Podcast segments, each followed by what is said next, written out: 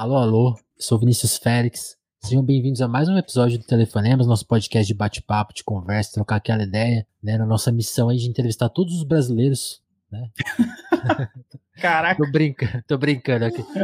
Eu, eu, eu, eu, tô sentindo falta de um bordão que eu possa repetir sempre, né? Porque cada Hum. vez eu vou mudando. E eu tava pensando, pô, acho que todo mundo que é interessante eu quero entrevistar. Então eu vou entrevistar todo mundo logo. Pô, Aí- você podia ter um bordão, cara, onde você Ah, começa, sugere.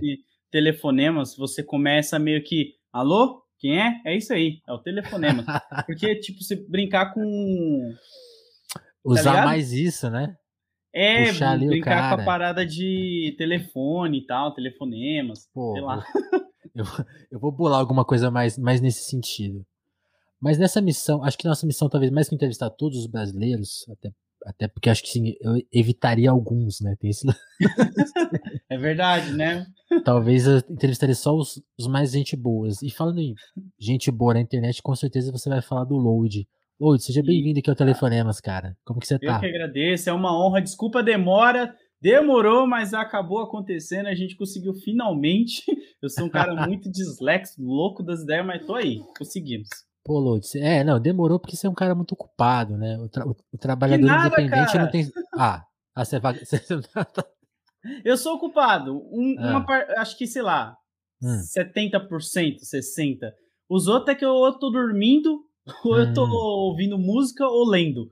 Sabe? Não, que é- então, que, aí, É que é fundamental, né? sim, sim. Ma- Mas, Lud, co- eu queria. Você falou até que tava vendo o papo nosso com o Dom L, né? E, tipo, eu gostei muito daquela entrevista. Eu queria até que eu conseguisse repetir ali a minha performance, né? De, de trazer talvez o, o melhor da pessoa. Fiquei muito feliz com aquela entrevista. Go- Gostei que você tava vendo, assim, porque você é referência mesmo. Que isso, cara, começar- que agradeço. Eu vou começar muito com o que eu perguntei pro Dom. A, a gente conhece o Load. Acho que tem, tem gente que deve te conhecer quase o quê? Há, há 10 anos de, de internet aí, né? Quando você começou ali quase artesanalmente na, na internet, né? Aham. com, seus, com, com seus equipamentos ali, é, foi evoluindo, evoluindo. Mas e antes, cara? Como, como que era essa vida antes do de pegar a câmera e sair falando, assim? Como que era o, o loadzinho, assim? O que, que você sonhava? Como, como foi um pouco a sua infância barra adolescência? Suas primeiras Nossa. lembranças, assim?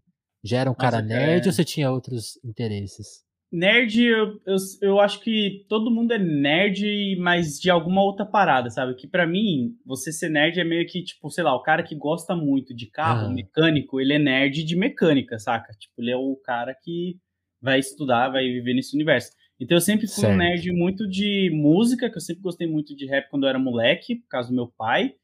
Quadrinho, cara, é uma parada que eu comecei com 10 anos de idade e nunca foi um plano disso virar trabalho, sabe? Eu nunca nem, nem passava pela minha cabeça que eu ia viver dessa parada, nem em nenhum momento. Se eu falar que foi um bagulho planejado, ou então que, tipo, nossa, eu sei que isso aqui um dia vai me trazer alguma coisa, não. Foi uma parada muito de eu ir descobrindo aos poucos como as coisas iam funcionando. Mas Certo. quando eu era moleque, eu era muito, muito zoado na questão de. Cara, eu cabulava a aula, eu, eu era pichador, então eu era o cara que fazia muito bullying com alguns outros amigos. Eu não era exatamente a pessoa que eu sou hoje, sabe? Eu era muito um, um capetinha, vamos dizer assim, sabe? Então hoje eu fui atropelado três vezes, cara, quando eu era moleque. Tipo, Ô, louco. pra você ter noção como que eu era. Eu era muito guri de rua, assim, tá ligado? Tipo, ficar empinando pipa, ficar roubando fruta na casa dos outros. Eu era. Era outro rolê, tá ligado? Era outro tipo de vivência, assim. Você passava a maior parte do seu dia na rua. Nossa, bastante. É Dia e noite, né? Eu só ia pra casa quando o sono batia mesmo, assim. Meus pais, eles nunca teve esse negócio de tipo, ah, tal hora você vem pra casa. Meus- É, não, meus pais, como ele, o meu pai trabalhava muito à noite, que ele já trabalhou de auxiliar de limpeza de noite, no atacadão, no extra. Minha mãe era dona de casa, né, doméstica. Ela cuidava, ela cuidava da casa dos outros e tal. Então eu e os meus irmãos a gente conseguia ter essa independência de ficar brincando na rua. Eu era o mais velho, então eu cuidava dos meus irmãos. Então esse negócio de rua é, é a parada que eu mais fiz, assim, de ficar na rua forever, forever assim, tá ligado? Tipo, direto. Entendi. E aí, e aí, tipo, o lance da, do quadrinho, que acho que vai marcar a sua vida, che- chegou quando, assim?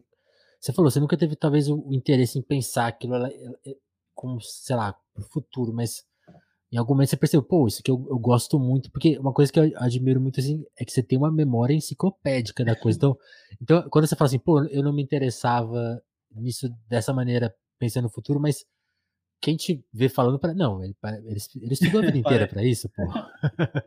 não, cara, é porque era a única coisa que eu tinha. É igual a música, tá ligado?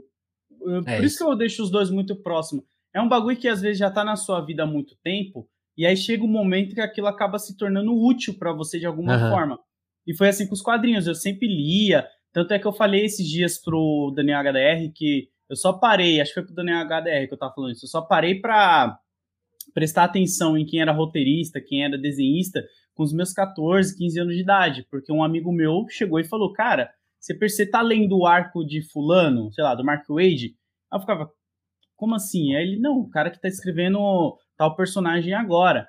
Aí eu, não, eu tô, eu tô lendo esse personagem, mas eu não sei quem é esse Mark Wade. E aí ele me mostrou que tinha ali os dados bonitinho. E aí foi aonde virou uma chavinha para mim, de tipo, putz, se eu gostei de tal história, quer dizer que eu posso ler outras coisas que esse cara escreveu e eu vou Talvez automaticamente eu gostar.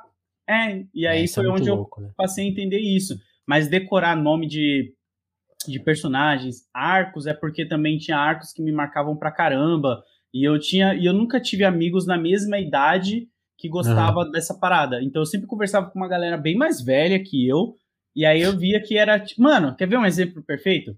Boa. É igual manda. quando você vê, eu nunca entendi isso porque eu não gosto de futebol, mas uhum. quando você vê aquela galera no bar discutindo futebol, que você vê é uma loucura, né? O cara sabe o nome do jogador, sabe o nome do técnico, sabe o ano de Copa, sabe era a mesma coisa, só que eu, no lugar de quadrinho. futebol, era quadrinho, a galera ficava ali nessa discussão, cara, era mal doideira. É, é, é legal você falar disso, porque eu, eu, também tive esse choque, eu nunca fui muito, muito viciado em quadrinho, assim, tipo, eu li muito pouco, assim, li, eu lembro que o meu primeiro quadrinho foi aquele do Batman, histórias da, é, desenho da TV, que era aquele Batman. Ah, Animated Series lá, do, é, do Steam, tô ligado. Que teve, tipo, assim, umas 30 edições, aí acabou, aí eu lembro que eu comecei a ler o, o, o da época, Uhum. Que era uhum. aquele Batman quando o Bane dá um pau nele, né? Ah, é a queda do e aí, aí eu fiquei em choque, tipo assim, nossa, como que o. Como que pode ser tão violento e sombrio? Tipo assim, eu fiquei em choque, deu, tipo, tem nada a ver, assim, o Batman é quem escreve, que, mas você tava vendo o desenho da TV, cara. Mas criança não tinha essa percepção, tipo, como, que mudou tanto, né? Sim. E isso sim. vale para tudo, né? Pra todas as leituras que vem, vem na sequência. Aí que você vai perceber, né? Tipo, ah, tá. Exatamente. Por isso, que a história, por isso que a história ficou ruim de repente, mudaram, cara. É, você vê que o roteirista, ou então a arte que não te agrada é porque mudou o desenhista, ele tem outro tipo de traço, outro jeito que ele gosta de fazer a parada. Então é uma parada que você vai aprendendo conforme você vai entrando mais nesse universo, vai vendo como que funciona a indústria, né?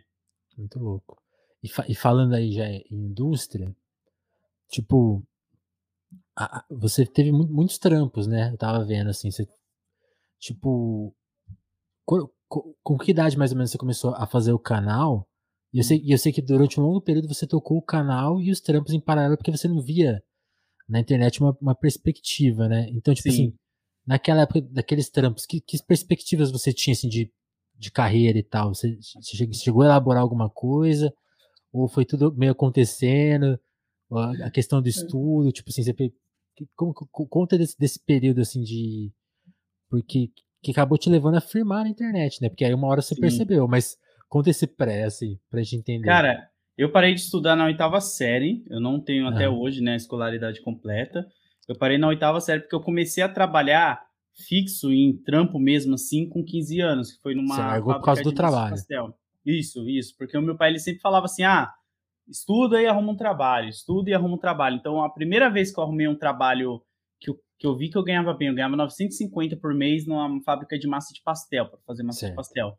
Eu peguei e falei, cara, para que, que eu vou estudar sendo que eu já arrumei um trabalho, tá ligado? Tô feito, pô. Tô feito já. E aí eu parei de estudar. Na verdade, nem foi na oitava série, porque eu passei da sétima pra oitava, mas eu não fiz a oitava, sabe? Tipo, Saquei. Eu só passei de ano, assim, da sétima série mas eu concluí a sétima série e larguei a escola para ficar trampando e eu já tinha meus 15, 14 anos mais ou menos. Mas o que, que sua aí... família falou na época? Nada, cara, porque minha, minha criação é uma hum. criação muito complicada, assim, os meus pais, eles sempre que eu precisava estar trabalhando, então eu já trabalhava às vezes com meu pai, ajudando a vender mandioca com 12, sabe, 13 anos, Aí depois eu trabalhei com 13 de entregar folheto também. Eu gostava pra caramba de ficar entregando folheto com um carinha que tinha no bairro. Então era sempre ou eu tava na escola ou eu tava trabalhando, sabe? Se eu tava na escola, era um momento onde, tipo, eu mais aproveitava, assim, a questão de, tipo, pô, conseguia andar de skate, fazer grafite, porque eu saía da escola e ia fazer essas paradas. Só que chegou um momento onde eu precisava ajudar em casa, né? Porque meu pai sozinho não dava conta com a minha mãe. E aí foi onde eu arrumei esse trampo da massa de pastel. Eu fiquei até uns 25 anos de idade trabalhando com esse cara na massa de pastel, mas nesse mesmo período eu trabalhei à, à noite também, né? Eu, eu, entrava na massa de pastel das 8 e até às 5. Aí às 6 Caramba. eu entrava numa pizzaria, onde eu, das 6 à meia-noite, eu trabalhava numa pizzaria de pizzaiolo. E aí eu fiquei três meses, mas não, três anos fazendo pizza, na pizzaria Ávila, lá no Jardim São Pedro que foi onde eu fiquei um longo período também. É boa a pizza lá? Era, cara. Hoje em dia não tem mais essa pizzaria, o cara vendeu. Não dá mas pra indicar, boa. Mas... Eu gostava pra caramba de trabalhar com, com pizzaria. Eu aprendi muita coisa lá. E aí o canal, ele já chegou em 2012, cara. Eu montei ele em 2012 e eu sou péssimo de conta. Eu nasci em 91. Vocês que são de ah, contas é. aí, vocês eu, fazem as contas. Eu aqui pensando nas perguntas que eu tenho que fazer, jamais vou conseguir contar. É impossível. É, eu não, e... não lembro. Eu nasci em 91. E eu comecei o canal em 2012. Eu, eu sei isso perfeitamente. Em setembro de 2012. E mais, foi mais nessa vibe também, de fazer amigos para conversar sobre quadrinhos. Sim. Porque o meu conteúdo no início, ele era muito nichado em gibi mesmo, sabe? O que, que eu tava comprando na banca, se valia a pena ler aquela edição ou não. Era esse tipo de conteúdo que eu fazia, saca? Sim. E aí foi, foi aumentando com o passar do tempo. E, e, uma coisa que eu acho legal, assim, que eu tava vendo um vídeo seu de retrospectiva, e você até cita, tipo assim, algumas pessoas que estavam fazendo na época e tal, mas, assim, essa coisa quase pessoal que você dá, esse toque seu mesmo de fazer ali com a, tipo, o que eu tô lendo, assim, sabe, quase zero mercado, mas, tipo, eu contando, uhum. você contando a sua história, assim, que eu acho que é uma perspectiva boa de, eu acho que isso é uma coisa que você mantém até hoje, assim, você não vai muito pelo que estão falando, tipo assim, hum. eu, sinto, eu, sinto, que você não tem as, aquelas obrigações, você faz o que você tá lendo, tipo assim, é, é sobre a indústria e tal, mas é muito sobre você. E você já tinha essa linha antes, né? Sim, tipo, sim, assim, sim. Não tinha referências, né? Você foi pegando isso meio sozinho, né? O que, que você pensa disso, tipo... Ou você tinha alguma inspiração, tipo, vou fazer review de quadrinho que nem alguém, tipo, como que você foi moldando isso? Porque eu acho tão original que que, que, eu acho que você não tinha, não sei, que eu queria, só queria entender. É que assim. na época, cara, 2012, é o que eu falo, só tinha o Pipoque Nankin, tinha o Fernando do Central HQs, o Vinícius, o Mustefaga e. e acho que só, e eu. Tipo, tinha poucos canais que focavam muito em quadrinho mesmo, sabe? Em um conteúdo principal ser esse tema. Sim. E aí, cada um tinha um estilo diferente, sabe? Cada um fazia de jeito. O Vinícius, por exemplo, ele mora no Rio Grande do Sul, se não me engano.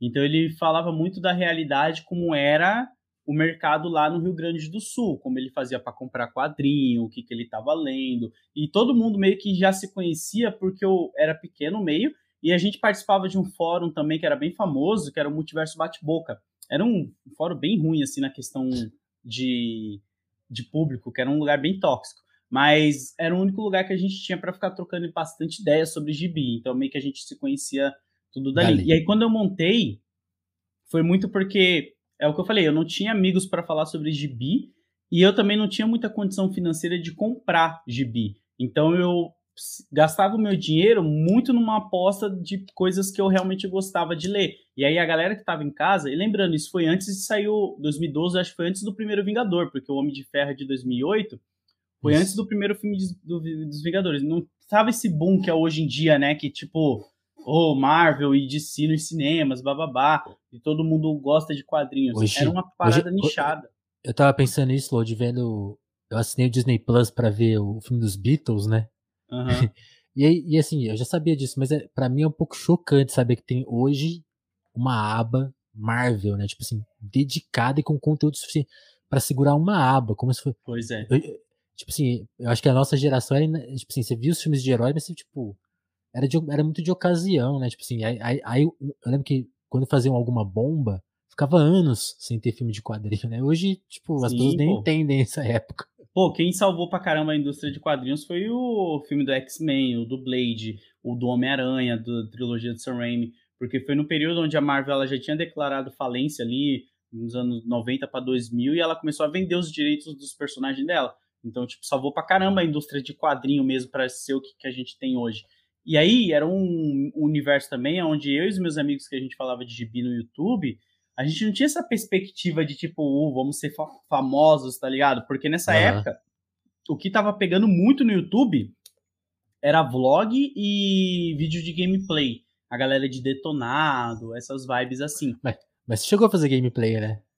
Eu fiz. O meu canal, os primeiros vídeos que eu postei, era a ideia era ser um canal focado em detonado só de jogo relacionado a quadrinho, sabe? Tipo, era ser um canal onde, sei lá, o jogo do Homem-Aranha do Super Nintendo X você ia achar no meu canal, jogo do X-Men. A ideia era essa, sabe? Tipo, a galera achar jogo, jogo de quadrinho.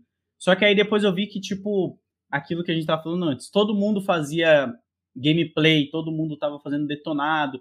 Eu falei, cara, eu não vou fazer isso não, porque dava muito trabalho lançar um jogo, eu tinha que correr para baixar, porque eu não comprava, eu baixava zerar o jogo mais rápido que eu pudesse e postar. Gravar. E como eu, é, gravar, editar, que eu fiz, sempre fiz tudo sozinho. E aí, como eu trabalhava, eu não tinha tempo para ficar só jogando, gravando e postando.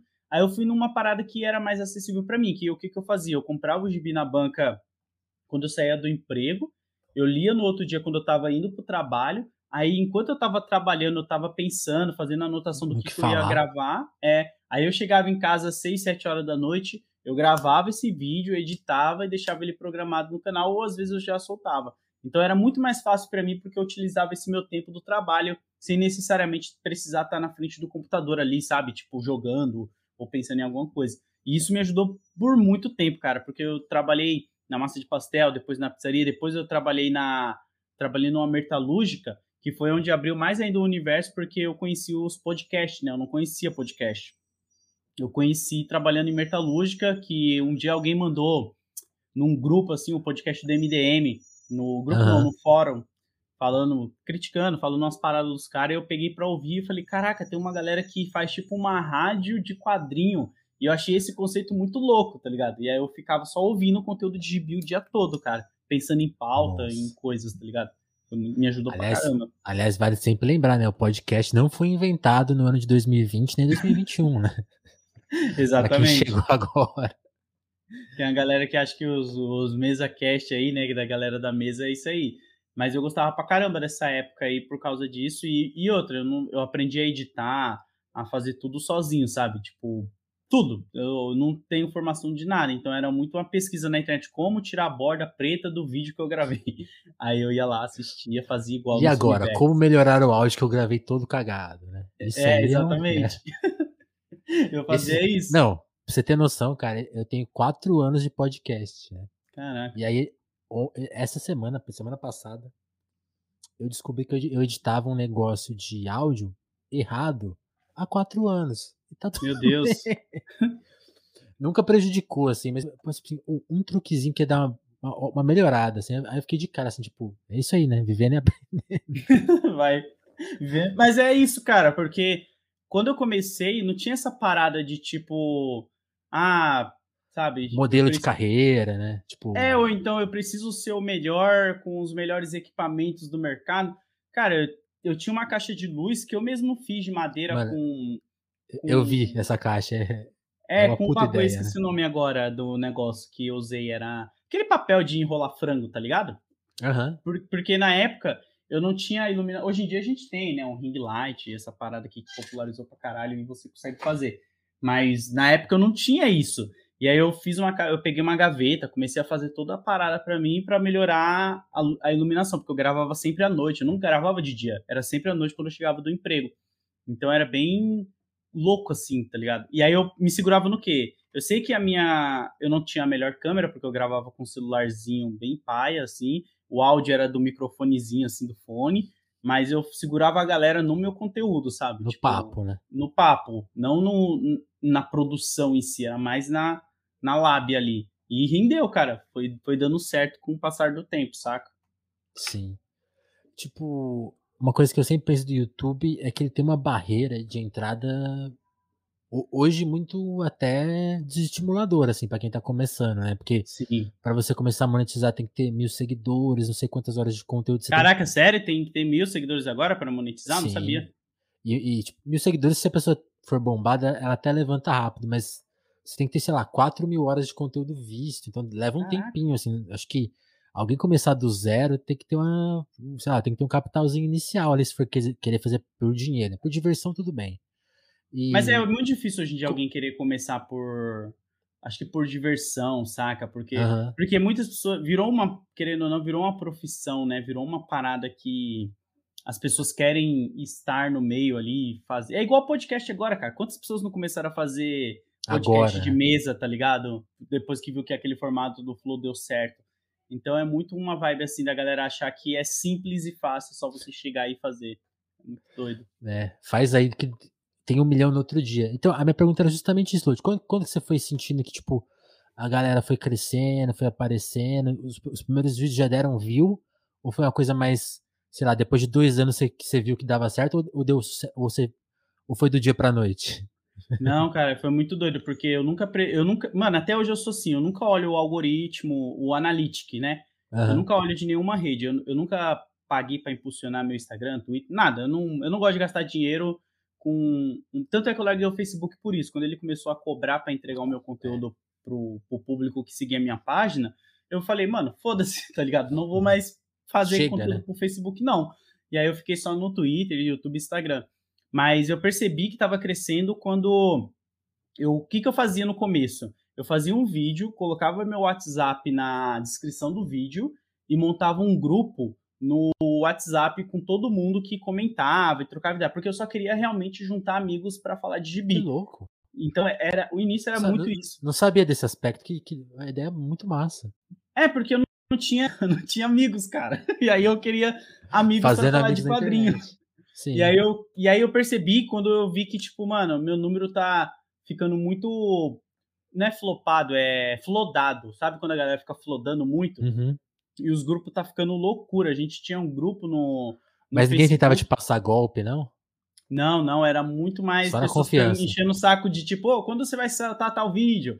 Ô, oh, posta tal. E aí eu ficava, cara, chato, tá ligado? Virou um bagulho que não era para ser, era só pra gente ficar discutindo o que a gente tá lendo, um clube de leitura, saca? E virou uma cobrança. Então, quando eu...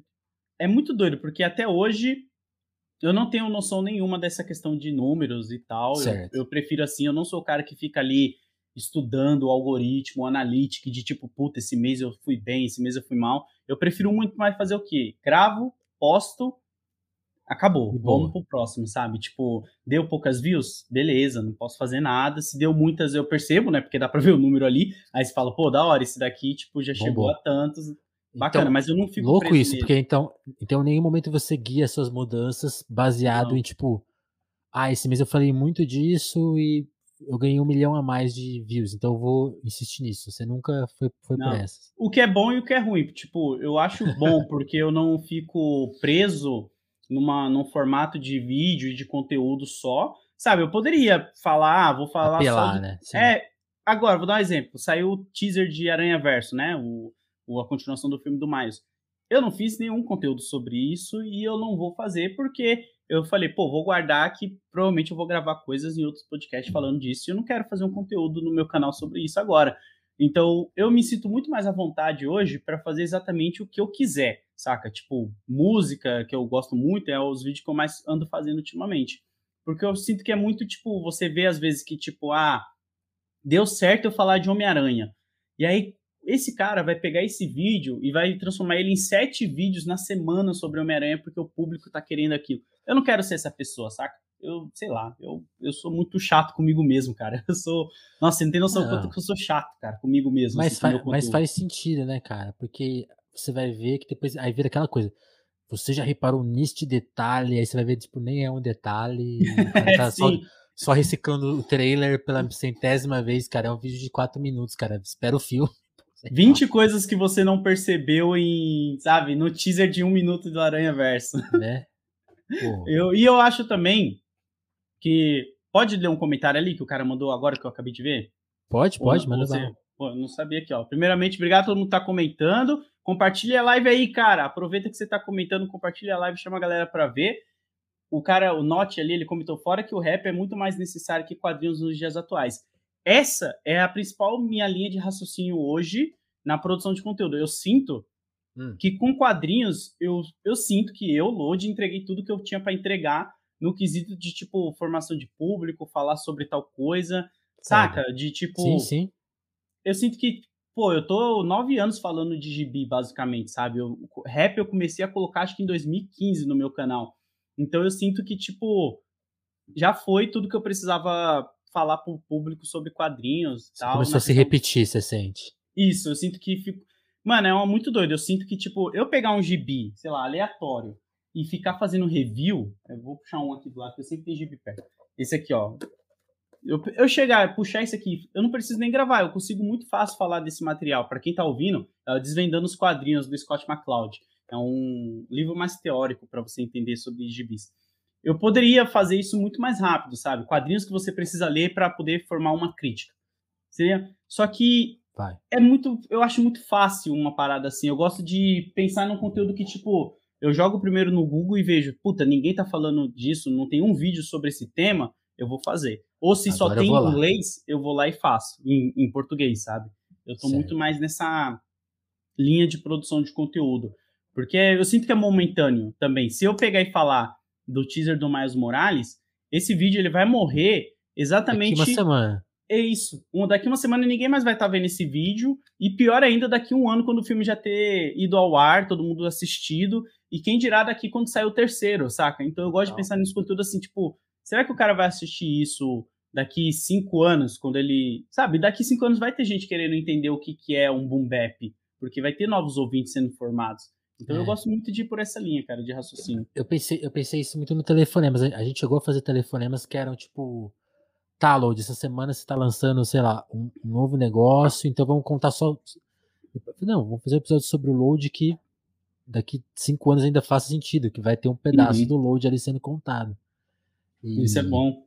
É, é, porque é uma coisa que eu fui reparando, assim, de analytics, eu sou meio que nem você, eu, eu, eu, eu reparo, mas eu não consigo tirar grandes análises, eu, até reparo mais que você, mas eu não consigo me guiar por eles, assim, tipo, eu não vou deixar de entrevistar uma pessoa porque, sei lá, não deu audiência, né? Sim, nossa, eu nem então, abro, cara, o meu, assim, tipo... Mas uma coisa que eu reparo, assim, episódios de dois anos atrás, tem views, assim, porque Legal. Então, eles ainda existem, né? Então, tipo, acho, acho legal isso. E a galera eu... pesquisa, né? Isso que é bom, cara. Ah, de... Porque acham. eu sinto que se você ficar muito preso no que o YouTube. Hoje em dia, para você fazer sucesso no YouTube, você tem que montar um canal de corte, você tem que, sabe, ir na mesma linha que o Casimiro agora, ele tá alimentando muito o algoritmo com essa parada de reagir a, a certas paradas, saca? Sim. E aí, ou você anda, entra nessa dança, ou você vai se matar fazendo um conteúdo totalmente diferente e ver se o YouTube entrega, saca? Que é muito difícil às vezes dele entregar. Muito, muito. É muito doido isso. Muito.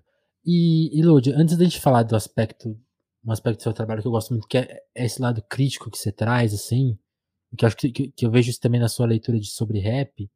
Eu queria, vamos resolver a parte de carreira, assim, e mais uma pergunta que é assim, Pô, aí tem essa, tem essa coisa, né? Você começa independente, vai crescendo. Tem. De novo, eu gosto muito daquele seu vídeo que você revê a sua carreira. Então, tipo assim, começaram a te notar, né? Tipo assim, você aparece no SPTV, SPTV, tipo, pô, esse garoto aqui fazendo em casa tal. E isso continua até você ir para uma grande empresa, no caso ali o Omelete. Como que foram esses anos? Quando você sente que a coisa profissionalizou e até você ir trabalhar com isso fora né, da sua empresa, uhum. que, do seu canal de YouTube e tal. Sim. Como que, como que foram esses anos assim de mais profissionais? Assim, que, que lições que vieram nessa, nessa etapa? Quando, porque, tem, porque também tem um momento que eu acho que você deveria contar, que é tipo, quando você largou seu, esses, os seus outros empregos, o emprego que você estava na época, né, pra tipo, não, agora eu vou viver disso. Tipo, quando foi esse Nossa. momento? Cara, eu só passei a viver. que Eu não vou falar que eu vivia, porque eu ganhava uhum. uma grana, mas não era uma parada que era muito certa. Não tipo, segurava a, partir, onda. É, a partir de 2017 foi quando eu consegui monetizar minhas paradas de YouTube e outras coisas. Então, comecei em 2012, eu só vim ganhar uma grana mesmo com o YouTube em 2017. Em 2018 foi onde eu fiquei realmente conhecido, vamos colocar entre aspas aqui, por causa do projeto Rap em Quadrinhos, que eu fiz com o Loud, o Wagner Loud, que deu aquela furada na bolha e eu consegui sair um pouco mais. Comecei a aparecer em várias matérias e aí já veio um pouco mais de trampo. Mas eu trabalhava nessa, nesse período de 2017 até 2019, quando eu saí, numa fábrica, de, numa fábrica não, numa empresa de caminhão, que era o pé na estrada, né, o carreteiro, que era tipo o Siga Bem Caminhoneiro, era a mesma equipe ali do Siga Bem Caminhoneiro. Eu trabalhava para eles editando vídeo e fazendo, escaneando revista. Quando o Omelete me chamou, foi onde eu tive que sair desse trampo para viver só de cultura pop, sabe? De tipo, Saquei. beleza, agora eu dependo só de tipo, mano, gravar vídeo, escrever matéria, viver disso. Porque antes eu ainda tinha esse outro emprego meu que pagava as contas, tá ligado? E, eu, e o que vinha do YouTube era lucro, saca? E era outro universo, né? não tinha nada a ver com. Você é, não. Se ligar naquilo. Eu nunca cheguei a trabalhar com antes do Omelete com alguma coisa de cultura pop, saca? Tipo, e aí no Omelete foi onde eu entrei para falar sobre cultura pop e eu fiquei um ano e um ano e meio. Acho que foi um ano e meio. Eu saí esse ano em, em, em abril ou foi maio, não lembro. Eu saí faz uns sete meses do Omelete, mais ou menos. Parece que faz muito tempo, cara. É muito doido. pois é. Não, e quando você falou um ano e meio, também. Eu, eu não sei porque. Eu lembro dessa, dessa época como uma coisa muito rápida, né? Também porque. Eu, quando você fala que que, que sente que furou a bolha em 2018, eu fico pensando, mas eu acho que eu conheço o Load de antes. E aí, e tipo assim, aí você fala, pô, eu furei a bolha. Mano, esse período de 2018 até agora parece que foi um tiro, né? Eu falei isso no Sim. papo com o Tom Air, porque foi, aconteceu muita coisa, né? Muito rápido, né? Sim, porra, pra caramba. E pra gente que acompanha o cenário tanto da cultura pop como o hip hop, tipo, foi bizarro, assim, de acontecimento. E aí, quando eu entrei no Omelete, eu entrei para falar de gibi, só que aí uma parada que pegou muito para mim na questão de trabalhar né, com isso, como o Omelete queria, era aquilo que a gente estava falando antes do algoritmo. Porque lá na empresa deles já é muito essa vibe de tipo olhar algoritmo, fazer vídeos que o público quer, sabe? É uhum. muito esse que eu sou totalmente fora, tá ligado? Que eu não gosto, é. que é tipo, eu não quero fazer um vídeo sobre, não quero fazer minha semana inteira falando de Snyder Cut porque é o que tá no momento. Eu quero falar de outras paradas que eu acho que é mais interessante pro público que tá ali, saca? E aí eu falei, cara, não é o que eu quero para mim, não é. Não o... vai rolar. É, aí eu pedi demissão, porque não é. É, tinha muito conflito de interesses, de ideias mesmo, assim, sabe? Tipo, de pautas, porque eu sou um cara que gosta de falar de muito de quadrinho de hip hop, então eu não podia falar sempre sobre isso, porque nem sempre esses vídeos iam bem. Tanto é que eu fiz um vídeo lá que foi penoso para mim conseguir, que é o do MF Doom, da origem dele, como que ele surgiu. E é um cara que já é underground no hip hop, só quem gosta muito Total. conhece, tá ligado? E aí é que para mim tinha uma parada que era muito assim, tipo, pô, eu tô num dos maiores portais de cultura pop do Brasil. Então é a hora preciso... de fazer isso, né? É exatamente, é o momento de eu chegar para essa galera e trazer coisas que não são mainstream para elas se tornarem mais mainstream e a galera passar a gostar do quadrinho nacional, do quadrinho internacional, dos rappers. Eu levei o Rashid, o Kamal, o MC do KLJ para trocar ideia lá no Omelete. É, a minha disso. visão era essa, saca? Trazer para esse público que está muito acomodado falando só de Thanos, como existe outras culturas que é interessante eles observar. Só que eu acho que eles não entenderam a minha proposta, saca? De essa que eu acabei de falar aqui mesmo lá, eu acho, eu sinto que o público não entendeu. E até mesmo a galera do canal assim não a olhar e falar, tá, mas isso não vai dar muitas visualizações, mas é uma parada, cara, que você está construindo o público, sabe? Não é uma parada que amanhã vai ter 100 mil. Vai dar resultado. É. é, é um bagulho que, tipo, pô, vai construir na base, vai formando a galera que tá gostando disso. É que nem hoje, ó. Você pega. Eu faço conteúdo de hip hop e cultura pop, juntando os dois, desde 2015. Certo. Acho que é 2015, meu primeiro vídeo que eu falei do Uten Clan. Foi mais ou menos quando eu conheci o Ronald Rios e a gente ficou trocando ideia sobre isso. E foi o período também que eu virei amigo do Emicida, e aí eu falei, puta, se esses dois caras estão falando que eu preciso fazer conteúdo sobre isso, eu vou fazer no meu canal. Até hoje, cara, é difícil você encontrar um influenciador que faz o mesmo tipo de conteúdo que eu, tá ligado? Que Não tem, né? mistura, faz uma pauta falando, puta, como Tupac se inspirou em Scarface.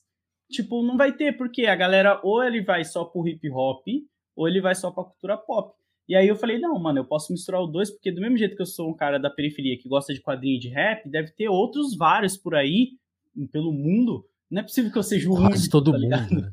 É, não é possível que porque, eu seja a única porque, pessoa. Porque, porque também é muito louco isso, né, Lodi? Ninguém, quer dizer, ou quase ninguém, é essa persona que que as, que as, mar, que as marcas de entretenimento imaginam, né? Tipo, ninguém é o cara. Pô, o cara que só vê Marvel, todo mundo vê um pouquinho dos dois. Até Exatamente. existe o, o fanático tal. Olha usando a palavra fã do jeito problemático. mas, mas existe, existem a pessoa que, tem, que é mais segmentada, mas a maioria das pessoas, tipo, tem interesses diversos. Faz sentido pensar nisso, né? Sim, pô, tipo, todo ninguém mundo, é uma nem, caixa. nem só no, no quadrinho, tá ligado? O mesmo cara que lê quadrinho e é nerd de quadrinho, provavelmente a maioria deles Escuta eu sei que gostam. É, gosta é. de Beatles, gosta de rock. A maioria é bizarro que gosta muito de rock. E eu assim. Mas tem muita galera que escuta um funk, escuta um rap, tá ligado? Escuta uhum. outros gêneros musicais e que às vezes gostaria de consumir. Que nem, pô, o Kiss, eu não gosto de rock, enfim. Mas o Kiss ele tem um quadrinho que tem sempre aquela lenda urbana que eles coloriram com gotas do sangue dos caras, tá ligado? É, então por que que tipo a gente não não consegue fazer um, o público se interessar por isso também? Tem que se interessar só pelo que tá no momento. Eu acho que a gente perde muito conteúdo, sabe? E o hip hop e o quadrinho, é o que eu falo, foi a parada que mais me salvou, cara. Porque se não fosse eu ouvir e ler desde os meus 10 anos e estar tá junto com essas duas culturas, hoje eu nem estaria aqui falando com você, tá ligado? Porque eu não ia conseguir um emprego, eu não ia conseguir chegar onde eu tô. Eu, eu, sinto que eu tô porque, tipo, mano, é uma parada que me acompanhou desde moleque. E quando eu vi uma oportunidade nisso, eu abracei. Porque senão, não estaria. E, e outra, eu não olhei para trás e falei, puta, tá foda falar de rap, não tá dando muita visualização. Vou ficar só no gibi e foda-se o rap, tá ligado? Porque, pô, eu gosto. Você lutou, né? É, é, e até hoje é assim, cara. Até hoje não dá. Meu canal no YouTube tá parado por causa desse negócio do algoritmo, que hoje em dia é só cortes de podcast, eu falei, não vou produzir mais para lá. Então, eu tô produzindo muito para TikTok, Instagram e Twitter, né? São as minhas principais redes ali, é, a Twitch que eu faço live. Isso que eu ia te perguntar, teve essa mudança na sua carreira, né? Porque quando você sai do Omelete e tal, você pega essa nova fase do YouTube e você decide Sim. realmente radicalizar, que assim, é um baita, uma coragem sua também de fazer as coisas mais curtas e, e, e trabalhar numa área que Posso estar errado assim, mas eu, eu, entrei no TikTok faz algumas semanas, assim, e eu não tenho paciência de daquele feed. Porque, tipo, só. Assim, eu, eu comecei. Eu preciso te seguir lá, porque eu não tô, não tô te seguindo lá ainda. Mas eu, eu sei lá, eu segui umas 10 pessoas assim, que eu sabia que estavam lá. E elas produzem super pouco, então, tipo assim, não aparece nada delas. Aí aquele feed deles é maluco, porque tipo, só Sim. aparece pessoas que eu não tenho a menor ideia de quem são e fazendo coisas que eu não quero ver. E é tipo é. assim, pessoas falando, que nem. Porque aí o que, que acontece? Eu já vi coisas suas, sei lá, na timeline do Twitter, né? É, eu Você re, reposta lá, e aí, tipo, pô, é o Load falando e, e, tem, uma, tem uma dinâmica diferente. É, não tô dançando, não, pô. Vai se tratar garota, essas coisas aí, não. Vai, vai. eu tô. É porque eu falei, e aí entra e, naquele. E aí, que, que, desculpa, escrotei, mas eu queria saber como, como que tá essa nova fase, assim, o que, que você tá sentindo dessa mudança? Cara, a primeira coisa que eu parei e pensei assim, eu falei, o TikTok é uma plataforma que eu tô vendo que tá crescendo muito. Tem muitas pessoas é bizarro, ganhando né? visibilidade né? por causa do TikTok, sabe? Eu tenho um amigo meu, o Léo Juan, que ele fazia conteúdo no YouTube sobre masculinidade tóxica, né? Ele certo. pegava um personagem da cultura pop e explicava por que aquele relacionamento com tal outro personagem do filme era tóxico. Era uma linha bem assim. E aí ele começou a fazer conteúdo. Devia arrumar altas brigas, hein? Nossa, é, os vídeos dele é muito bom, cara. Tem um dele que é clássico para mim, que é do Naruto triste. Por que, que o Naruto é triste? É muito bom os vídeos do Léo. E aí ele saturou de fazer esse tipo de conteúdo, porque as pessoas só ficavam pedindo para ele assistir, ah, assiste tal filme e fala o que, que você acha da masculinidade. E aí ele falou, cara, eu não quero fazer meus conteúdos sempre nisso. Aí ele foi pro TikTok, onde ele ficava fazendo sketchzinhas de comédia, sabe? Tipo, uhum. bem suave, assim, sem muito trampo. Ele chegou a um milhão e pouco de seguidores, tá ligado? Em tipo, Caramba. dois meses. E aí ele falou pra mim, Lodi, vai pro TikTok, cara. E isso logo no começo. Vai pro TikTok, lá é uma plat... E eu com preconceito. Não, mano, vídeo de um minuto, cara, de dança. Fazer ah, não, dancinha, você tá é, maluco? Você tá louco. Era, o meu feed era só. Eu, eu, eu baixei uma vez, era só mina dançando. E aí ele pegou e falou: Cara, o TikTok ele é muito bom porque ele realmente entrega seu conteúdo independente do que você faça. Isso a é pessoa não louco. tem uma busca, tá ligado? Não tem busca, tipo, ah, você pode buscar, mas não tem isso de você buscar, você fica só na timeline jogando o dedo para cima. E aí, ele, e aí eu falei, beleza, deixa eu ver. Aí eu tirei um dia meu, olhei o TikTok, tirei um dia mesmo, assim, tipo, 24 horas, fiquei olhando tudo que Vou tinha no estudar essa porra. É, fiquei, fiquei. E aí eu percebi uma parada, tipo, não adianta eu ficar reclamando que o TikTok é ruim, porque não tem conteúdo bom. Porque realmente, se eu quero um conteúdo que eu acho legal, eu vou lá e vou fazer. Que foi o que eu fiz. Tipo, eu vi que não tinha ninguém falando de rap, tá ligado? De uma forma que eu achava interessante. Tinha gringo. Gringo tinha muita gente. Os gringos estão sempre na frente. Tinha muito gringo. E eu falei, beleza, eu vou trazer essa versão pro Brasil no meu jeito. E aí eu comecei a fazer uns vídeos mais pra lá, nessa pegada, tá ligado? Tipo, de conteúdo. Demais. Porque eu sinto que é a mesma coisa. Se você olha e fala, ah, mas não tem ninguém legal lá, não sei o quê. Você pode ser essa pessoa legal lá que as outras pessoas vão falar, não, peraí, pô, tem o Telefonemas aqui, ó, ele faz um conteúdo que não é de dança, não, é isso aqui, ó, saca? Então, essa é a perspectiva é, que a gente, às vezes a gente eu tô me aventurando tem. lá nessas, tipo, ah, põe, põe, vamos lá, cara. O, o, o, tal canal de cortes, assim, eu, eu, não tenho como abrir um canal de cortes no YouTube para, sabe, tipo assim, mais um trabalho. Aí, aí, os cortes viraram TikTok. Isso é bom, pô, isso é, é bom. louco. Tem uma, essa coisa caramba. da entrega é absurda mesmo, tipo assim, as pessoas começam a seguir, dão like, tipo, pessoas que não estão no meu radar mesmo. Assim, é, muito, é muito interessante. Sim, eu tô gostando pra caramba, cara. E o desafio de eu ter que explicar uma coisa que eu levaria 10 minutos para explicar em um minuto, é, eu acho interessante porque trabalha muito a minha cabeça, sabe? Em ser mais direto ao ponto do que ficar, sabe, todo floreando ali um conteúdo e tal. E o TikTok eu tô curtindo e eu reposto no Reels também para acabar utilizando o mesmo conteúdo. E o Twitter só reposto quando eu quero chamar a galera para essas duas redes, sabe? De tipo, ó, oh, vocês estão perdendo isso aqui que tem lá, cara, vem pra cá. E aí sempre acaba uma galera indo. Mas é bom. E o YouTube eu larguei em mão mesmo, assim. Você repostou algumas coisas lá, né? Sim, como shorts, né? Que eu acho que o YouTube tá tentando pegar esse formato de shorts. Mas para mim não tá sendo interessante. Basicamente copiaram o TikTok, né? É. E para mim não tá sendo interessante mais o YouTube, não. Eu sinto que você nunca pode deixar seus ovos tudo numa única cesta, sabe? Imagina se eu fosse um cara que vivesse só do YouTube. Ah, minha monetização vem só do YouTube, tudo YouTube. Hoje eu ia estar tá lascado com o algoritmo do jeito que ele tá, saca? Sim. Então eu prefiro Você fazer. Ia ter começar a fazer o react do load, não ia ter jeito. É, ia ter que ficar fazendo react. E aí eu, eu não, eu comecei a notar isso, porque quando eu fui pro Omelete, no contrato, eu não poderia. Como fazer um react de quadrinho? Tipo, aí você põe a página. Pô, aqui, fica ó, reagindo. não, no Omelete, no contrato, eu não poderia fazer conteúdo que seja diretamente competitivo ali, sabe? Tipo. Certo. E aí, por isso que o meu canal ficou parado enquanto eu tava no Omelete. Eu não poderia criar nada para lá, porque as ideias iam pro Omelete. Quando eu voltei, o YouTube me penalizou muito, né? Porque eu fiquei um ano e meio sem postar vídeo. Então o YouTube falou, Cadê você, doido? É, aí eu falei, ah, mano, eu não vou mais fazer conteúdo pra essa rede aqui. E aí eu centrei a galera que gosta do meu trampo na Twitch, no Twitter, no Instagram e no TikTok. E para mim tá da hora, cara, eu não tenho o que reclamar, não. E só de eu não ter essa rotina louca de YouTube, eu já fico feliz, tá ligado? Eu já fico bem tranquilo. Pra mim é bem melhor. Ô, Lodi, eu, prometi que ia entrar na parte seu, de, da sua visão crítica que eu admiro, mas aí tem mais um aspecto também que eu acho legal que eu vi uma vez você falando, que por ser um cara que teve a formação, né, no uhum. Zona Leste, né?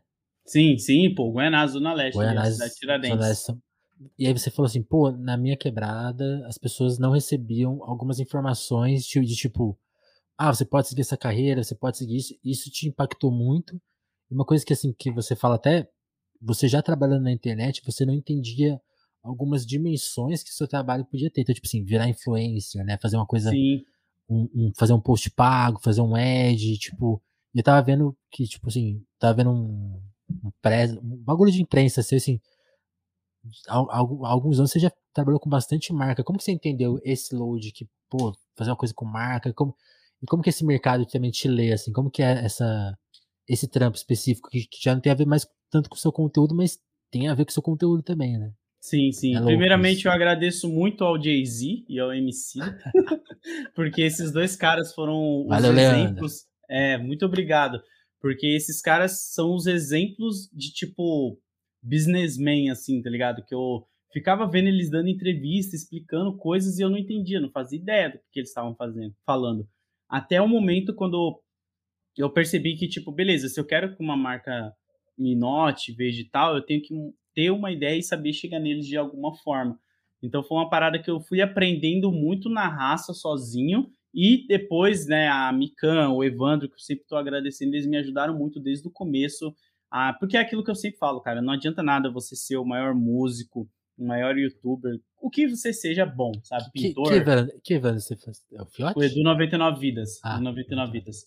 E, tipo, eu falo sempre que não adianta você ser. É, o Evandro o Fiote é outro. E o. Eu falo sempre isso, não adianta você ter talento. Você, tem muita gente aí no chat que eu acredito que tá assistindo a gente que desenha bem pra caramba, é formado em tal lugar, é isso e aquilo. Se ninguém te der a oportunidade de você mostrar esse seu trabalho, cara, e essa, esse seu talento, esquece, mano, sabe? Você vai morrer com o seu talento. E na periferia tem muito isso, tem muita gente talentosa que infelizmente morre e outros nós nunca iremos saber como que é o talento deles porque a gente não dá oportunidade. Eu sou uma pessoa que eu tive sorte de ter a oportunidade que o Evandro, a Mikan me deram, sabe? A Mikan começou a gravar vídeo comigo, eu fui crescendo mais no YouTube, aí eu ia gravando um vídeo com outros canais maiores, eles me davam oportunidade, eu ia crescendo. Por, é isso, sabe? Você a, dá oportunidade. Aliás, aliás, é por isso que eu te conheço de antes, porque eu conheço a Mikan. Mikan que já teve até episódio aqui no telefone, mas tipo, eu acho, que eu, eu, acho que eu te conheci por causa dela, tipo assim, o simples ato dela te colocar lá para dividir uma tela com ela, né? É, é, isso que você tá falando, né? É, pô, porque se o que, que adianta você crescer, você chegar num, num ponto onde muitas pessoas conhecem você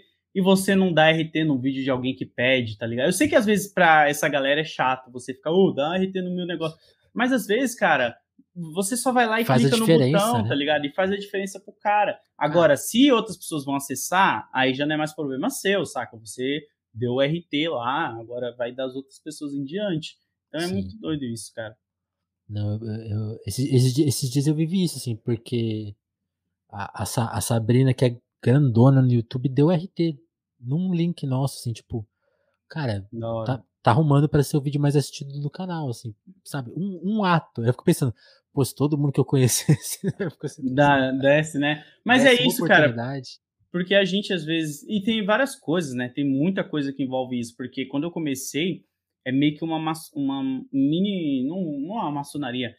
Mas a galera não fala muito sobre como que consegue algumas coisas. E aí é você tem que você tem que ser malandro, saca? E, e aí você, eu fui me virando do jeito que eu podia, saca? Nesse meio aí. Então é uma parada muito doida, assim, de como você consegue ir crescendo, porque nem tudo é só. Você pode ter muitas visualizações, muito não sei o que, e ninguém sabe quem é você. O que mais tem isso também, né? Youtuber com um monte de número e ninguém Sim. conhece, sabe? É. Por quê? Porque não tá no radar da galera, ninguém tá falando daquele cara, do que ele faz. Ou às vezes é muito parecido com o que outro cara faz, que é mais conhecido, sabe? E acaba ficando ali no meio do caminho. É muito Total. complicado, cara. Viver de internet é, todo mês você tá ansioso porque você não sabe se mês que vem você vai ter dinheiro para pagar a conta. Você é um PJ forever, tá ligado? Um grande PJ, é. É, pô, você é. Um grande não sei se é igual Uber. Eu não sei se é igual Uber, tá ligado? Mas você. Cara, eu acho que tem um, um comparativo. Eu acho que não tem a, a questão de não ter que ir pra rua, não tem esse complicador, mas a questão de ansiedade e de gamificação é igual. Sim, pô, porque eu não sei, eu não tenho uma renda fixa, tá ligado? Eu não tenho um uma perspectiva de nada, tá ligado? Eu, eu tenho que ficar todo dia aqui ralando, ralando, ralando para conseguir. Tem os youtubers que glamoriza essa parada? Tem. E, e, é muito doido que se você for ver, a maioria dos youtubers que vivem disso são tudo gente branca, né? Então, tipo, é o que eu falo pra caramba. A galera preta é difícil a gente ter mais influenciadores negros também, pelo fato que muitos deles às vezes vem, às vezes não, a maioria vem sempre da periferia, onde é difícil ter internet, é difícil ter uma câmera boa, é difícil ter um, uma parada. E quando tem, cara, é difícil você ver outras pessoas dando oportunidade para essas pessoas subirem. Então, Sim. uma parada que eu curto fazer é sempre isso, mano, ajudar os meus amigos, as pessoas próximas, sabe? Vejo uma pessoa que tem um conteúdo legal, não tô nem aí, vou lá, compartilho. Tanto é que a DM do meu Twitter, ela sempre foi aberta, cara. Desde quando eu, eu criei minha conta, porque eu criei a minha conta do Twitter, se não me engano, em 2012, junto com o meu canal. Certo. Porque eu mandava tweet pro, pro senhor Wilson, pro Rick, o editor, e pro Guzang. Que eu adorava muito o trabalho deles e eles viviam falando que usavam muito o Twitter. E eu falei, pô, vou criar um Twitter para conversar com esses caras. Só que, obviamente, eles eram gigantes e nem sempre eles me respondiam e eu não era ninguém, não tinha nem seguidor, tá ligado? No Twitter. Mas você tentava. É, eu ficava lá, e aí, cara, o que, que você tá jogando hoje? Sabe? E aí, bora jogar um dia junto Mortal Kombat? Ficava mandando coisas assim. E aí, eu peguei e falei, cara, se um dia o meu conteúdo ele estourar e eu ganhar muitos seguidores, eu vou deixar minha DM aberta e eu fazer questão de responder todo mundo que me manda, cara. Todo mundo que manda. Mano, direto. Agora, antes mesmo de entrar na live, eu tava conversando com três pessoas na DM, ou a quarta era você, de tipo, pô, eu tô aí, tá ligado? Porque às vezes é. Eu sei que nem que todo precisar. mundo tem isso. Sim. É, e eu sei que não dá para cobrar isso de todo mundo. Mas eu gosto de separar um momento do meu dia quando eu vejo que eu tô, tipo, de nada, fazendo nada e ficar ali vendo se tem alguém mandando alguma coisa. Porque às vezes você ajuda o cara, mano. Às vezes eu já peguei muita mensagem de pessoas com depressão, pessoas que, tipo, não estão que tão com ideias para o canalzinho delas ou uma parada, e aí eu dou uma dica ou outra. Tem muita coisa. E isso é legal, sabe? Isso é bacana, porque você não pode ser o único achando que deu certo no mundo, sabe? Tipo, tem outras pessoas aí que podem dar certo também. Mas enfim, Total. aí é cada um, cada um. Eu penso desse jeito. eu não Total. gosto de falar porque parece que é uma regra que todo mundo tem que não. seguir. E não, cada um, cada um. Total. E eu tô contigo. Então, acho que você está certíssimo. E, e, e Luigi, você falou da questão do, do, racismo, e aí eu nem ia tocar nesse ponto, mas eu, eu, vi, eu notei uma coisa no seu canal que eu fiquei meio de cara, assim, eu não sei se você já notou. Imagino que sim. Você é um cara que faz muito conteúdo sobre, sobre pessoas negras, né? Tipo, heróis, os próprios rappers. Sim. Aí eu fui ver os vídeos mais assistidos, assim, pô, você tem, sei lá, 600 vídeos, pô, a maioria sobre pessoas negras os mais assistidos são sobre pessoas brancas.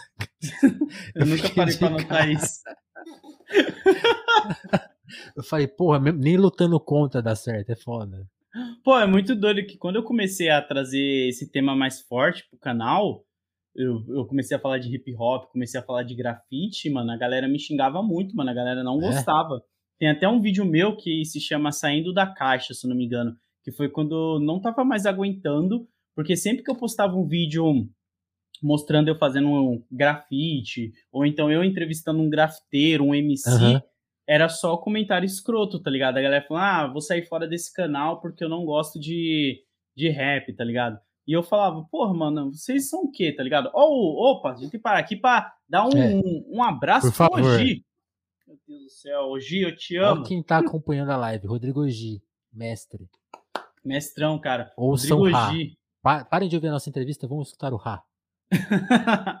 não sou o Rá, pés no chão também. É. é. muito bom. É pés no chão? Puta, agora eu me confundi com o nome. O EPzinho que ele soltou lá, que é muito bom.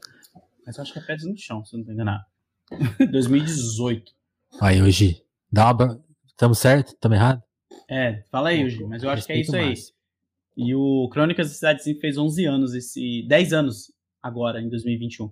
Mas, mano, eu acho que é isso, sabe? Porque o meu conteúdo, eu nunca visei ele numa parada assim, tipo, eu quero explodir e eu quero ser. Todo mundo quer ser conhecido, querendo ou não, isso é um, um fato, todo mundo quer ter visibilidade e tudo. Só que eu acho que quando você faz algo que você tá focando isso, é muito mais difícil de você conseguir e é frustrante para você, porque você cria uma perspectiva onde todo mundo tem que notar você pelo que você tá fazendo e passar a mão na sua cabeça, sabe? Falando, pô, olha só que legal o que você Parabéns. faz. É, e aí isso vai te frustrar, cara, porque você vai ver que não é uma parada fácil, não é rápido, vai te deixar cansado. Eu falei, mano, eu faço conteúdo pra internet desde 2012, cara. Só em 2018 que foi onde eu consegui sentir que o bagulho tava indo. E eu não ia, e eu nunca pensei em desistir, porque eu sempre falei, mano, mesmo se tiver uma pessoa me assistindo, é uma pessoa que tá conversando comigo sobre quadrinho, tá ligado? E hip hop. Então, não tô aqui por isso. Hoje, graças a Deus, é um prazer, uma honra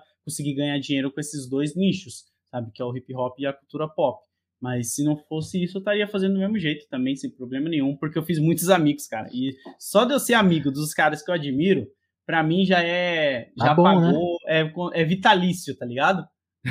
é, é vitalícia a parada, é sem, sem preço, mano. É e aí, Lodi, né, nessa, nessa, nessa, nessa informação que eu te trouxe, tá justamente essa pergunta, tipo, como que é isso, cara, de fazer um material um pouquinho mais crítico, assim, porque tem essa coisa, tipo, acho que são dois aspectos, as pessoas têm um certo ranço, né, com, com falar de racismo em quadrinhos, falar de, de temas mais polêmicos, tem essa coisa, ah, é, é o mimimi, ah, estão estragando os meus heróis, pô, o super-homem bissexual, todo esse papo, tem esse aspecto. E também tem essa coisa, tem, tem, tem esse, esse, segundo aspecto, que acho que a gente já discutiu até um pouco bastante, que é isso, tipo, ah, já que, dá, já que traz problema, então não vamos mexer nisso não, vamos só falar do entretenimento, sim, entretenimento sim. é o que vale, e, pô, você gastar o seu ingresso, vá, vá ao cinema, é, é, como se fosse uma coisa barata, né? Então, tipo, ah, veja todos os filmes, tudo é Sim. legal, tudo é, tudo é ótimo, todo, todos os filmes são incríveis, né? Como, como que é você pegar isso? Porque aí que, eu- que eu vejo, como você é uma das poucas vozes mais dissonantes, também tem, tem isso, né? Chove hate, pô, o load é muito chato.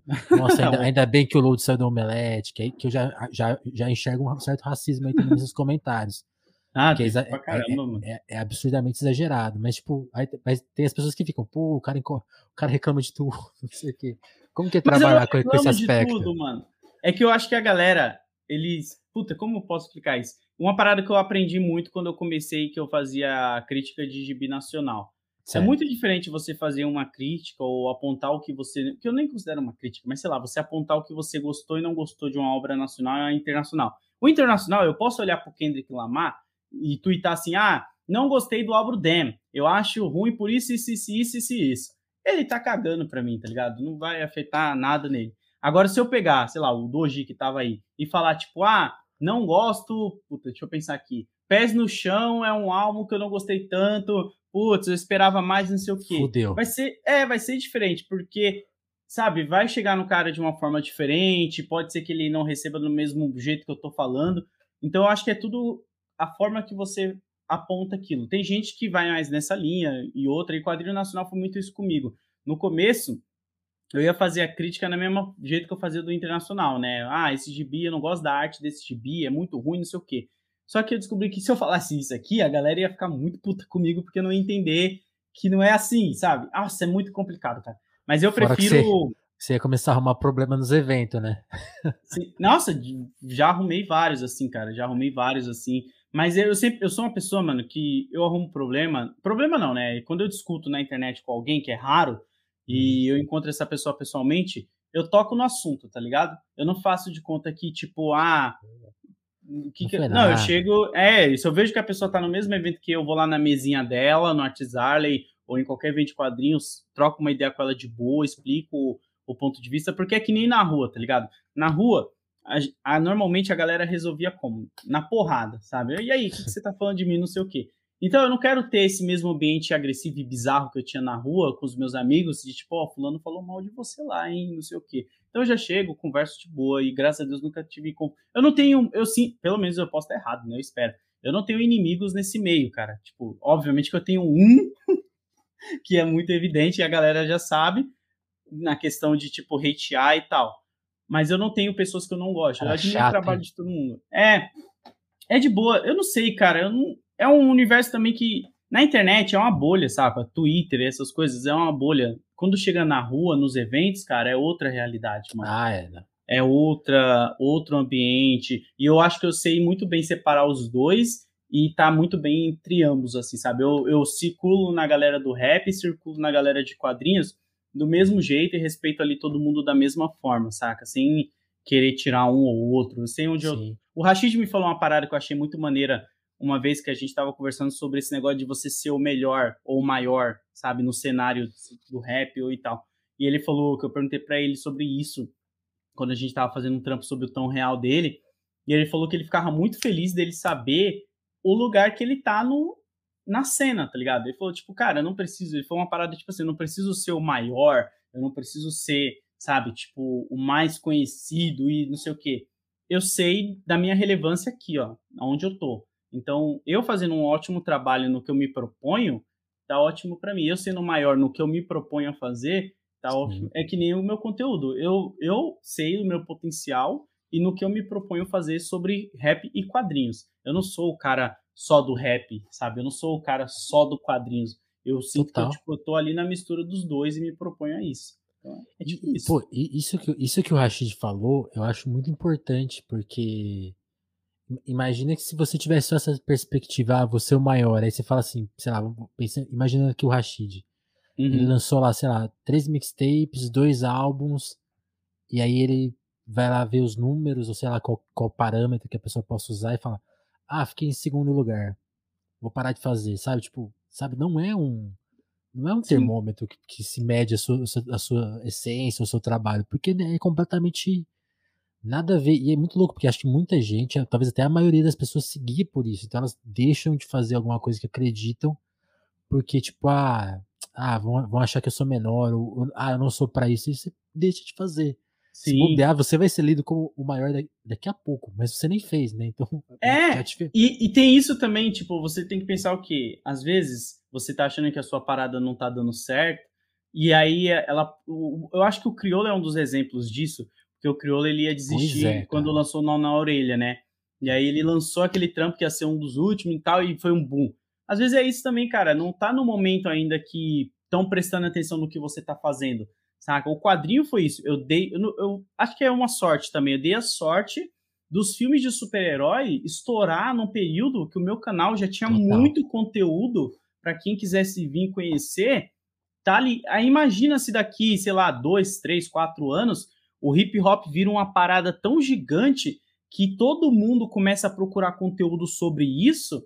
E eu já tô lá, fico com um acervo preparado no meu canal, esperando Total. essa galera, tá ligado? E se não tá, pelo menos eu tenho um, uma galerinha que tá ali já nesse meio, e aí sempre que tiver um tema que é parecido com isso, eles vão lembrar de mim, porque, pô, o Load faz isso aí há muito tempo já, cara. Então, sabe? Eu acho que é mais ou menos essa vibe. Você tem que ver se você tá fazendo um conteúdo só para você, ou se você tá fazendo por um todo, sabe? Eu sinto que o meu conteúdo não é para mim. É tipo pra galera, assim, tipo, eu gosto dessa curiosidade aqui, eu espero que outra pessoa tenha interesse por ela e compartilhe também para outro amigo que gosta desse mesmo nicho que eu.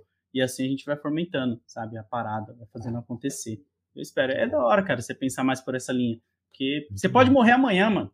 eu penso muito isso. Eu posso morrer amanhã. E o que que eu fiz que de que interessante? Eu deixei? Tá ligado? É, o que que eu fiz, cara? Sabe? Tipo, é. eu, eu penso assim, cada vídeo é o último, tá ligado? Tipo, eu sempre deixo ele bem feitinho para se eu morrer, aquele último vídeo ele foi feito com muito carinho e amor e é um conteúdo que tá lá legal pra galera ver e não é um vídeo de eu falando merda, tá ligado? Reagindo a uma torta, tá ligado?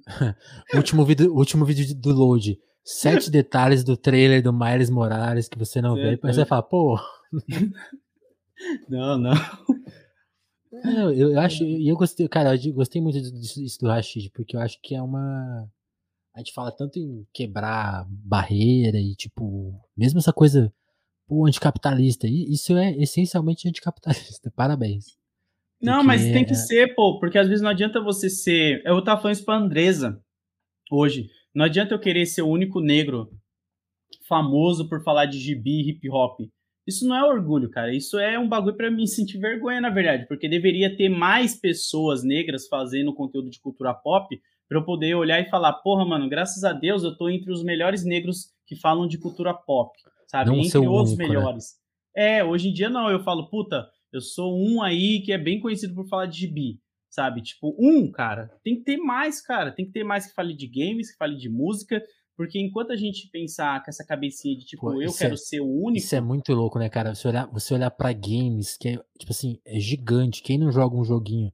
Aí você Exatamente. vai pensar em, em referência, sei lá, tem dois, três, assim. Puta, eu lembro do Queiroga, tá ligado? O Igor Queiroga, eu já fico penando aqui para pensar em mais alguém. É. é. muito complicado, cara. Em palestras eu faço isso com a galera. Falo, ó, fala aí cinco influenciadores negros que vocês acompanham de cultura pop, que fala de filmes, séries e quadrinhos, tá ligado? Não tem. É pouco pra caramba, porque a galera sempre começa a falar os nomes assim, eu vou nichando. Falo, ó, mas sem ser a Andresa, sem ser eu, sem ser o PH Santos, sabe? Porque tem pouco, cara. Agora, se você falar, ah, fala cinco youtuber branco aí que faz Ixi. gameplay. Puta, aí você pode começar a cortar que sempre vai ter. Dá pra então, contar é pelos isso. mais ricos. É, a gente tem que aprender a, a criar mais essa galera, sabe? Essa. É que nem os judeus, mano. Vou falar um bagulho aqui que é muito louco. Por que, que vocês acham que os judeus são grandes pra caramba, cara? É uma comunidade forte. Todo mundo se une ali, tá ligado? E faz o bagulho acontecer, mano. Então a gente tem que começar a ter mais esse pensamento de se unir do que, ah, o irmão ali tá fazendo uma parada, vou apontar o dedo para ele, vou criticar ele, tá ligado? E ficar falando mal. Mano, deixa o cara fazer o corre dele, você não sabe como que é a situação dele. É o que eu falei, eu tava falando isso hoje com a Andresa, eu não consigo criticar um irmão preto que tá fazendo uma propaganda para uma marca que, sei lá, foi racista ou foi tal coisa. Porque, cara, hoje eu, graças a Deus, eu tenho a oportunidade de olhar para essa marca e falar, não vou fazer não vou fazer, não quero, papapá. Mas, Mas nem sempre foi tá... assim, né? É, o cara que tá começando e tá precisando de dinheiro para pagar as contas dele e os bagulho, às vezes ele vai fazer mais pela necessidade e tirar o dinheiro daquela empresa que está sendo racista do que, sabe, qualquer outro tipo de coisa. É muito difícil, cara, você julgar os outros sem você Total. saber a realidade dela, Total. tá ligado? Tem várias realidades, é, cara. Uma coisa, é uma, muito... coisa que gente, uma coisa que eu sempre gosto de pensar é que, tipo assim, quem, quem vem de, mais de baixo costuma precisar de uma grana, não é só para ele, porque eu, tá, acho que eu, eu, agora eu não lembro quem comentou isso, mas tipo assim, é muito comum você ver uma pessoa branca que emplaca, ela fica rica muito rápida, porque tipo assim, ela não precisa ajudar o pai dela, não precisa ajudar nenhum parente, né? O cara, o cara veio de baixo, mano, pô, nossa, resol, é, resolver é aqui as coisas dos meus pais. Tá ligado? É, é pai, resolver é a irmã dívida. aqui. É doideira, é, tipo, cara. A gente tem que. E uma coisa que eu queria destacar, que, que você falou assim, pô, eu, eu, pego. Eu comecei a reolhar quando eu vou criticar coisa nacional. Acho que muita gente pode ler erradamente que você. Ah, então quer dizer que o load pega leve? Eu acho que não, não. é isso, né, load? É tipo assim, é ser justamente mais crítico ainda. Tipo, o cara fez isso em que condição?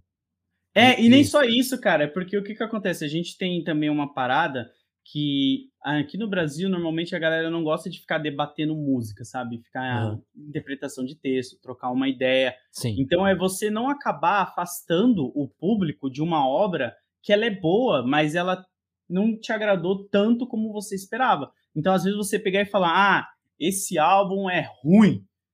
Aí, mano, não é ruim. Às vezes tem outras pessoas que vão achar bom por outros quesitos. Eu aprendi isso muito com quadrinho, cara. Às vezes um quadrinho ele é ruim para mim, por causa de uma determinada história, por causa de um determinado roteirista, mas para uma pessoa que está lendo e gosta daquele roteirista e gosta daquele colorista, ilustrador, é show.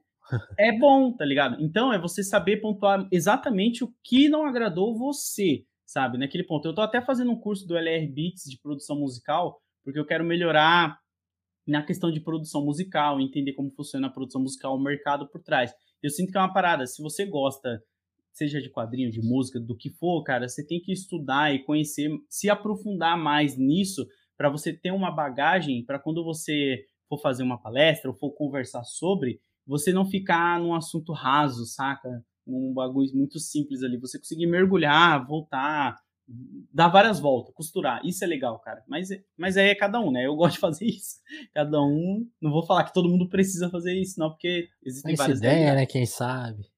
É. Mas é bom, cara, você. Quadrinho é o que eu falei aqui, ó. Tá sempre aqui do lado, porque eu tive que comprar na época esses três livros aqui: o Desvendando os Quadrinhos, hum. Desenhando Quadrinhos e Reinventando os Quadrinhos. Esses três foram escritos por um cara, que é o Scott McCloud, e cada um é de um tema. Desvendando os quadrinhos é explicando como que os quadrinhos popularizaram, como que se tornou uma mídia muito conhecida, babá, babá, né? Tipo, os, os clássicos e tal. Aí o Reinventando os Quadrinhos já é mais atual. Tá aí, mano? Eu tô aqui. Pô, a Twitch eu acho que caiu aqui. Ah, não, aí, vou. Achei que tinha acabado. O Reinventando Quadrinhos já é uma parada mais atenção. na linha. Já, já é uma parada na linha mais atual, tá ligado? Tipo, como que conseguiram reinventar alguns quadrinhos depois da década de ouro, de prata e de bronze, e tanto em arte, roteiro e tudo mais, e desenhando quadrinho que é para entender anatomia, é... como que é o nome, cara? Eu já Tudo vi, isso, eu, tá ligado? Eu acho que eu já vi o MC da falando desse livro aí. Será? Eu não sei. Eu não, acho que já. Sei. Mas é muito bom, cara, para você que quer entender narrativa, roteiro, blá, blá, blá, tudo isso. E eu faço a mesma coisa com música, tá ligado? Eu vou atrás dos principais álbuns, vou atrás dos principais beatmakers. E porque para mim é a mesma coisa. Se eu gosto muito daquilo, eu não quero ser pegado de calça baixada com uma pergunta de tipo, ah, você gostou de tal música, não gostou por quê? Ah, é só porque eu não gosto. Não, mas tem que ter um argumento melhor aí. aí tá tipo, explica aí por que, que você não gostou. Pô. É só por isso? É, é foda. E quadrinho é, é isso, filho. Fã de quadrinho e, é chato. E é louco, porque isso também vale para elogio. Eu não esqueço uma vez que eu fiz uma crítica do, do Cores e Valores, aí eu, aí eu escrevi lá assim, rimas, sei lá, não lembro agora, mas era tipo assim, rimas intrincadas. Aí eu lembro que aí eu mandei pro Gonzo, né? Nosso amigo aqui uhum. do Crise, Crise, Crise, da, da ponte de jornalismo. Aí o Gonzo, legal, mas mostra para mim uma rima intrincada, então, porque, tipo, sabe, tipo, demonstra o que você tá falando, né? Tipo, o que, que você quer dizer com isso? E aí é, fica na cabeça, tipo, não, fazer, demonstra, né? Vai ficar melhor, vai ficar mais claro, vai, mais pessoas vão entender, é por aí. E sabe uma parada que eu sempre fiz desde o começo no meu canal? Que você usou um termo que eu não conheço, intrincadas, né? Intrincado. Eu sempre tento pegar, porque eu via vídeo dos meus amigos de quadrinhos, eles traziam muito termo acadêmico, sabe? Aham. E eu não, eu sou um cara que eu parei de estudar na sétima série, então eu não entendia muito dos termos que eles faziam. O que que eu fazia? Eu Isso procurava, afasta, né? é, eu procurava uma gíria ou então algo que se assemelhasse àquilo que aquele meu amigo estava falando, saca? Porque senão eu ia acabar perdendo a comunicação com o meu público e quem eu sou, porque eu não sou um cara formado para ficar usando termos muito acadêmicos ou então tal. Então eu sempre procuro tipo gírias que podem meio que fazer um paralelo com o que eu estou falando, ou então uma, uma frase mesmo, uma fala, sem precisar necessariamente usar um termo, porque isso facilita para a pessoa entender. Tem vídeos, tem canais que eu já parei de acompanhar, porque eles começaram a ficar muito acadêmico, cara. E eu ficava, pô, mano, eu não quero uma parada acadêmica na minha cabeça. Não tá quero um- conversando mais comigo, né? é, eu quero uma parada que seja um papo mais. Sabe quando você se juntava com os amigos na esquina pra ficar trocando ideia sobre música? Eu gosto disso, sabe? Eu me juntava muito com amigos meus nas esquinas assim, pra ficar trocando ideia sobre a vida e tudo mais. E não tinha nenhum que chegava assim, mas então, lolololo, tá, porra. Porque segundo a teoria. É, porra, sai daqui, cara. Você é chatão. Então a gente era mais assim, cara. não ser chatão é sempre uma meta, né? Sempre uma boa meta. É, e, e não existe. E uma coisa também que eu levo pra mim, eu nunca entro em debates procurando vencer, sabe? Que eu acho que, Boa, seja boa. de quadrinho ou música, eu não tô entrando pra levar o meu ponto de vista e como se ele fosse único e verdadeiro. E sim como se eu fosse adicionar alguma coisa que de repente você não sabe, ou se você sabe, ou uma outra ótica aqui que pode ser que seja assim também, mas não tipo, ah, venci, tá ligado? Tipo, porra, venci, fiz aquele cara ouvir aquela música que ele odiava, sabe? Puxei a carteirinha de, de rock dele. Não, não. Eu acho que é mais uma troca de ideia mesmo. Muito bom.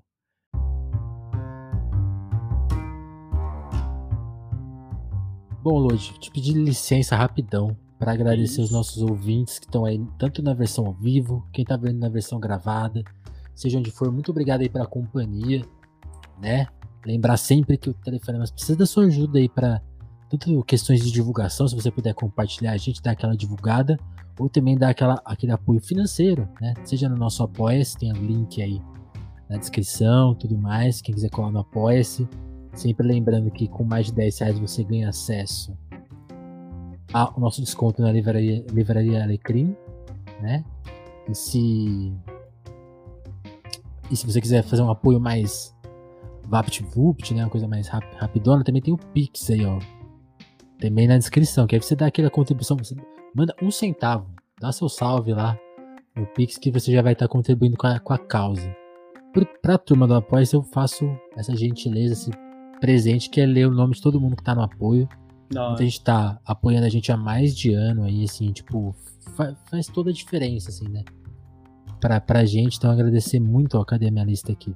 Deu uma travada aqui, ó. Agradecer muito a Adriana Félix, André Camusta, Dagmar Pinheiro, Dalva Brandes, Douglas Vieira, Simária Santos, Jéssica da Mata, Lívia Rossati, Romanelli, Sabrina Fernandes, Gabriel Nunes, Matheus Botelho, Tatiane Araújo, Pedro Duarte, Eric Marlon, Diogo Burilho, Kleber Monte, Davidson Mati, Juan Borborema. Eu me perdi aqui, ó. Mora Juliana, Vitor Breda, Lucas Monteiro, Augusto Batista, Matheus Fonseca, Ana Martins, Thiago Benique, Marcelo Pereira, Guilherme Rui, Caio Teixeira, Vinícius Ramos, Lucas Gomes e o nosso, e o nosso amigo Alan Neves, que é o mais novo apoiador, Alan. Olha Acho que, acho que eu já te mandei o seu presente lá, né? Depois, qualquer coisa você me dá uma cobrada aí. que eu- mas eu lembro que eu mandei esse e-mail. Às vezes eu esqueço de dar o salve no apoiador. Mas seja apoiador, que aí eu vou. quando você apoiar, eu vou lembrar de você, pode deixar. Então cheguem por lá, que é uma das formas de ajudar a gente a manter o trabalho independente. E, de novo, né? Lembrar que a gente tá em várias plataformas. Então na Twitch, quer ser sub, pode ser sub, se inscrever. Se você tá no YouTube, dá like, comenta, ajuda pra caramba. Se tá no Spotify, segue a gente lá. Cada plataforma tem seus truques. E vocês sabem como apoiar a gente nelas. Então, faz essa fita por lá. E se, você não conhecia como seguir hoje, começa a seguir o Load, né? Load, por onde. Onde que a gente vai te encontrar? Agora que você tá mais TikToker, como, como que, onde você prefere que a gente chegue? Ó, eu sou uma pessoa que eu uso muito o Twitter e o Instagram e ajuda pra caramba, que atualmente realmente são as minhas duas redes que me faz ganhar dinheiro, vamos dizer assim. Mas eu faço lives na Twitch também, é Load Verdade. Comics, Lodeando no TikTok e as outras redes também é Load Comics. Só o TikTok que é Lodeando mesmo, é o nome do podcast que eu tá parado lá. Mas, mano, Instagram e Twitter já dá uma moral e cola nas lives da Twitch também, que eu tô organizando os horários ainda para não ficar loucura, sabe? Às vezes eu tô preferindo fazer meio-dia, no horário do almoço ali, e à noite talvez eu pare de fazer live. Não sei, eu tô pensando ainda. Tô, tô nessa loucura, cara, de organizar, porque é muita coisa, né, mano, pra gente fazer. Tipo, loucura, mas se Deus quiser vai dar certo. Só seguir aí cara, e não perder. Vou te falar, esse papo aí, até toquei uma propaganda aqui agora que você tinha acabado de falar. É, esse papo de fazer live meio-dia dizem que é muito bom. Porque é, é uma, é uma hora que tá todo mundo querendo ver uma livezinha. Geralmente... É, então, eu fiz, eu fiz e deu legal, assim, deu uma galerinha legal, trocando ideia no horário do almoço, sabe? Mas o, o foda pra mim é que eu acordo 10 é. horas, aí eu começo a trabalhar às 11, e aí eu preciso ver se eu não marquei nada, que a gente tá falando isso em off a gente marca as coisas, às vezes esquece. Imagina eu esqueci de marcar, eu marquei uma reunião, esqueci e tô em live lá. Horas, tá ligado? tipo, é foda. e aí depois, e pra, e, pra, e, pra, e pra, se desculpar, né? Ô, oh, eu tive na live. Não tem desculpa é. não, cara. Tava lá jogando. não, meu Deus. Turma. É.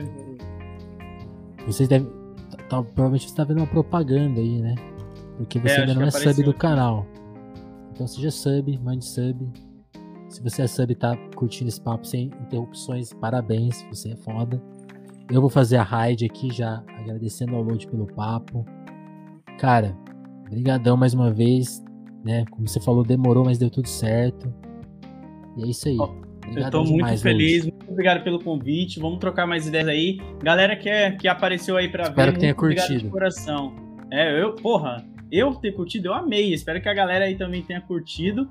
Não esquece de aparecer nas lives aí, deixar o sub, seguir o canal e tudo mais, compartilhar com a galera. Muito obrigado pelo minutinho de vocês aí que vocês deram aí pra gente aqui na live. De coração mesmo, mano. Valeu de coração. Valeu, gente. Então é isso. Valeu, Load. Turma. É nóis. Daqui a pouco, daqui a pouco a gente volta aí com mais telefonemas a qualquer momento, né? Lembrando sempre aí, ó. Terça, quinta e sábado nas plataformas de áudio. No YouTube é mais ou menos o inverso, né? Segunda, quarta e sexta. E na Twitch a qualquer momento. Então é isso, turma. Valeu. Abração. É nóis.